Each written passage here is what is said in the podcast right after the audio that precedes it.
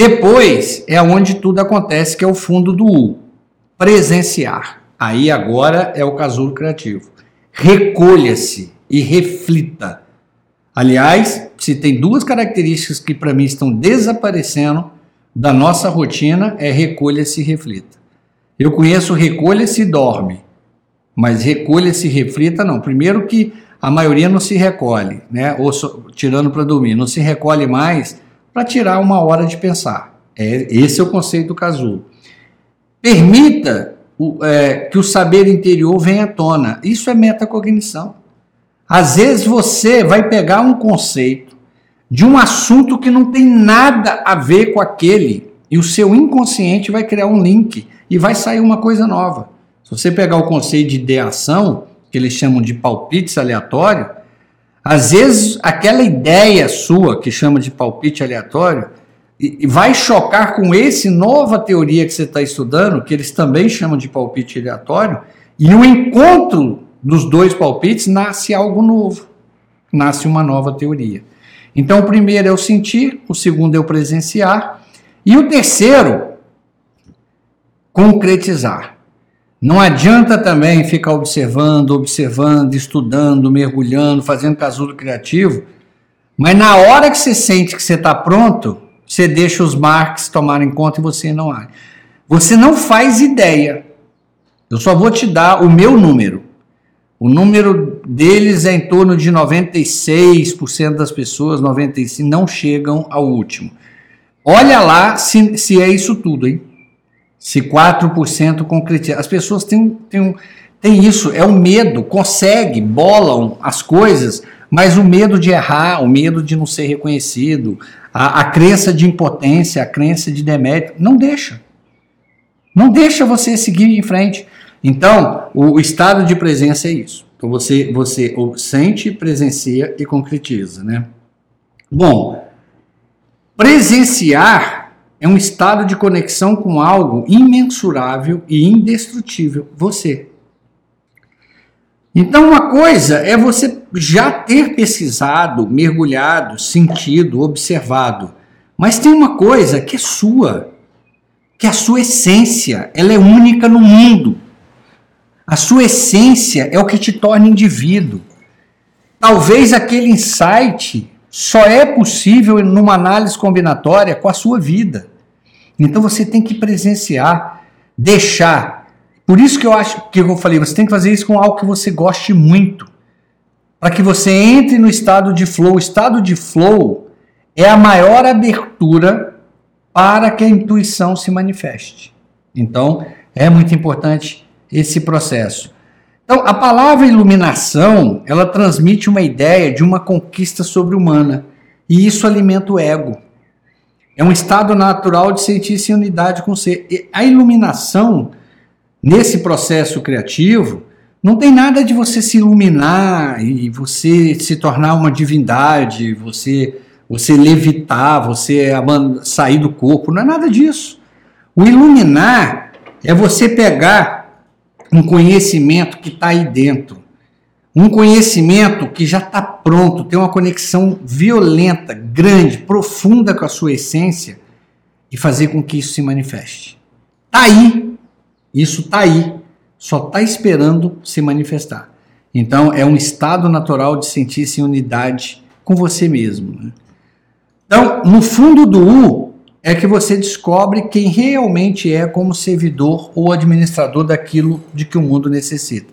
Lembra, que eu falei, não adianta você ter algo criativo, novo, mas não é útil. O novo, ele atrai até os entusiastas, que depois vão embora e não despertam os visionários. Agora, se é novo e as pessoas percebem que é um negócio bacana, que é um negócio, um, um, algo que pode fazer diferença, ele passa a ser novo e útil. Nesse momento é que chega o grupo dos visionários. E com o tempo, os visionários vão criar um eco que vão te ajudar a criar a cruzar esse abismo para chegar nos pragmáticos. Então, é, é, você precisa realmente do, é no fundo do né? É, é, é, é que tudo acontece. Então a liberdade começa quando percebemos que podemos ser a entidade dominadora, o pensador. Essa frase parece estranha. Primeira vez que eu vi essa frase, eu vi essa frase é, na China. Eu falei assim: como assim eu não sou o pensador? Depois que eu entendi, eles não conseguiram me explicar essa frase. Eu é que fui entender que o que eles chamam de o pensador é a mente autoconsciente. Se você tá, se você tá com a mente no, no nível de percepção, 97 a 99% de, é sob efeito de modelos mentais. Se você está na linha de concepção, desculpa, essa é a linha de concepção, na linha de percepção, 1 a 3%, né? Ali também sobre refém dos modelos mentais. Ou seja, até aqui, quem está regendo você são os modelos mentais, provavelmente a sua história de vida, é, principalmente a sua cadeia hereditária. Então você não é, na verdade, a entidade dominadora, você não é o pensador. Por quê, Ivan? Porque o que você pensa já estava pensado. Já, já, já é, a origem desses pensamentos são aqueles blocos. Então você se torna a entidade dominadora, você, você se torna o pensador quando você quebra esse processo. Quando você quebra o, o, esse processo, não, eu serei o pensador. Meta pensamento, eu irei pensar sobre aquilo que eu penso. Né? Então você realmente se torna o pensador. Essa percepção nos traz a metaconsciência. Né? Essa percepção nos traz a metaconsciência. Ter consciência que eu não tinha consciência. Então, muitas vezes, eu descobri no casulo criativo, por exemplo, que eu não tinha consciência, é, eu tomei consciência que eu não tinha consciência o quanto eu era disperso. Às vezes eu começava a pensar num tema, eu já estava em outro tema em, em minutos depois. Então, as coisas não se fechavam. Eu tinha uma característica de abrir muitas frentes e não fechar. Mas eu só tive metaconsciência, ou seja, eu tive consciência que eu, é, que eu fazia isso depois de, de um tempo. Então, essa percepção vai te trazer metaconsciência.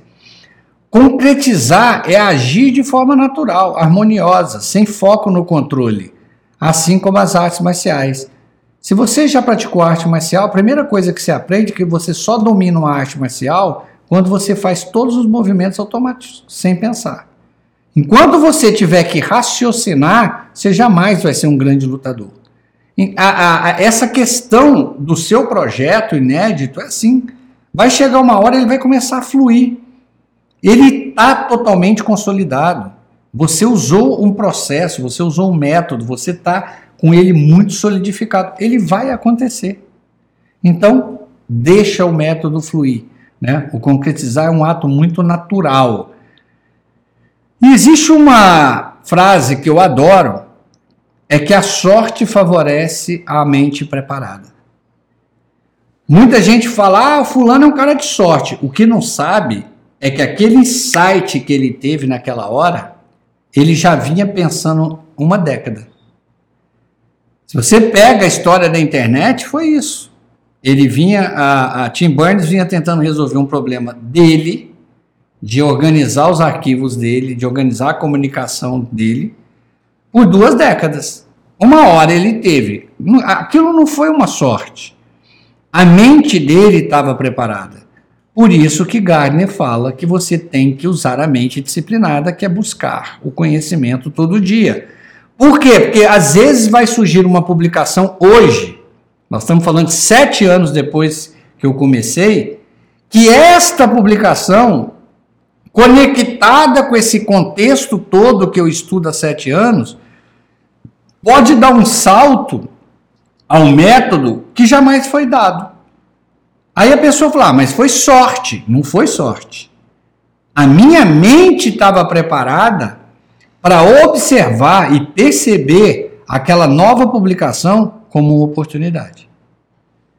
Isso que é diferente. Então a sorte favorece a mente então, indo para o infográfico, voltando para o infográfico da, do casulo criativo, eu te falei da mente disciplinada. Então, o casulo criativo, A mente disciplinada, ela está ligada a que fase? A do mergulho. Enquadramento. Então ela vai estudar, mergulhar, ela vai pegar tudo isso. Então agora ela acumulou, ela acumulou é, informação. Ela não acumulou sabedoria. Ela não acumulou conhecimento ainda. Ou acumulou conhecimento inerte, que a gente chama. O que é conhecimento inerte? É um conhecimento que você tem, mas não sabe para que, que serve. Que é o que mais a gente faz, né, o que mais adquirimos na escola. Ah, esse conhecimento ele está lá. Aí você entra na, na segunda mente, a sintetizadora. Agora chegou a hora, no casulo criativo, de você falar o seguinte: eu vou tirar a essência do que eu pensei, do que eu estudei. Então agora eu vou pensar na essência. O que, que realmente me interessa? E, gente, eu vou te falar uma coisa. Você não acredita, mas às vezes eu leio um livro de 300 páginas. 300 páginas. Para chegar à conclusão que tinha uma página uma coisa que o autor falou que valia a pena. Não que o livro fosse ruim, que valia a pena para o MID. Então, a, a, a mente disciplinada, a, ela, ela, ela recolhe, ela traz o conhecimento inerte, ela traz informação. Mas é a mente sintetizadora é que acha a essência. Por isso que eu defendo que todas as escolas brasileiras deveriam ensinar a, a preparar as crianças nessas duas competências, porque você desenvolver a mente disciplinada é uma competência do século 21.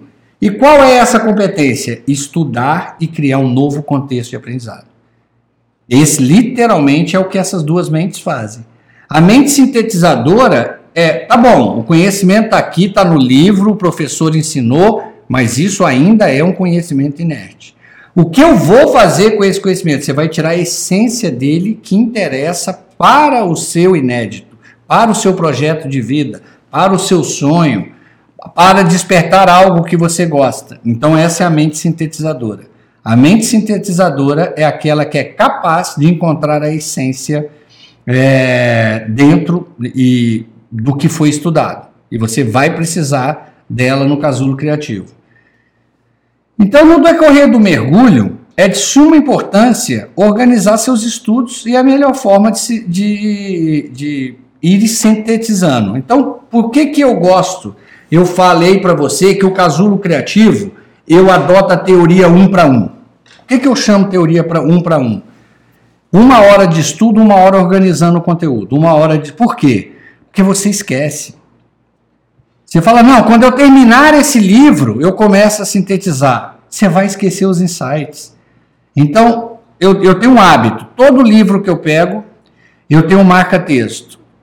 Se eu, para cada vez que eu for ler o livro novamente, eu mudo a cor do marca-texto para eu perceber o quanto a minha mente evoluiu da primeira leitura para a segunda. Então, a, a, a primeira forma é de suma importância você organizar seus estudos. E a melhor forma é sintetizando. Então, o casulo criativo, eu trabalho ele no, no, na linha um para um. Para cada uma hora de estudo, eu organizo o conteúdo. Este foi o modelo que eu criei o conceito de casulo criativo. Eu quero que para cada uma hora de mente disciplinada, eu use uma hora da mente é, sintetizadora. Bom, a, a mente sintetizadora ela está aí por quê? Porque você só é criativo em algo que eles chamam em X. Você só, só, é, só, só tem jeito de você despertar o espírito criativo, você só tem jeito de ser criativo em algo que você domina. Você pode ser a pessoa que se acha mais criativa do mundo. Se você for tentar resolver um problema numa disciplina que você não domina, você não vai resolver. Você, como engenheiro mecânico, não vai achar uma solução, às vezes, na psicologia. Como se você for um psicólogo, às vezes você não tem a mente preparada para achar uma, uma solução mecânica. Então, o que eles falaram? Não existe ninguém que é criativo. Criatividade é um processo. As pessoas são criativos em X. O X é o conteúdo do seu mergulho é o conteúdo que você recolheu. É a primeira etapa do processo criativo do espírito criativo. Quais são os obstáculos que você vai enfrentar? O primeiro é o modelo mental e a autocensura, que a gente chama de VDA. O que, é VDA? Voz de autocensura. É quando as crenças de impotência e demérito falam com você. Ó, voz de autocensura. Eu não dou conta. Então, crença de impotência.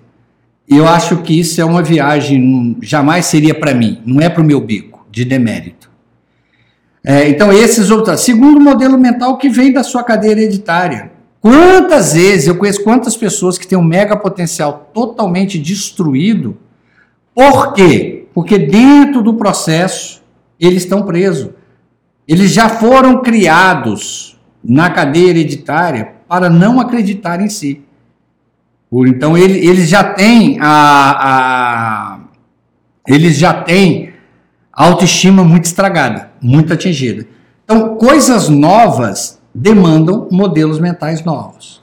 Então, a ferramenta essencial para a síntese são mapas mentais. Já falei para ele é, deles para vocês. Isso aqui é um mapa mental. Ele tem toda uma técnica que não vem ao caso, mas ele primeiro, a imagem do centro, você tem que gastar aí 20% do tempo dela. Isso aqui é como o seu cérebro funciona, não, não vou te explicar isso aqui agora, mas eu te falo, tem N grandes cursos na, no YouTube, alguns gratuitos, para você aprender como construir um mapa mental. Lembrando, quem criou isso aqui foi um inglês, ele criou em 1972. É, o nome dele é Tony Buzan. Qual foi a lógica dele? Se o cérebro vincular imagem, texto e cor, você deu três elementos para a memória. É, mapas mentais funcionam violentamente comigo. Eu trabalho todos os meus pensamentos, toda a organização da minha mente em mapa mental. Ah, os mapas mentais você pode fazer elaborado, como essa pessoa fez, né? Leva muito mais tempo. Tem gente que faz à mão, não tem paciência de fazer, porque ficar procurando figura, colar e tal. E tem gente que faz mapa mental mais simples, né? Como esse aqui. Ele é um mapa mental que a pessoa deu uma organizada nas ideias dela. Não é tão poderoso como o anterior, porque ele tirou um, um, elemento da memória, que é a figura. Então, tem essas duas ferramentas aí que eu estou te passando, eu uso muito.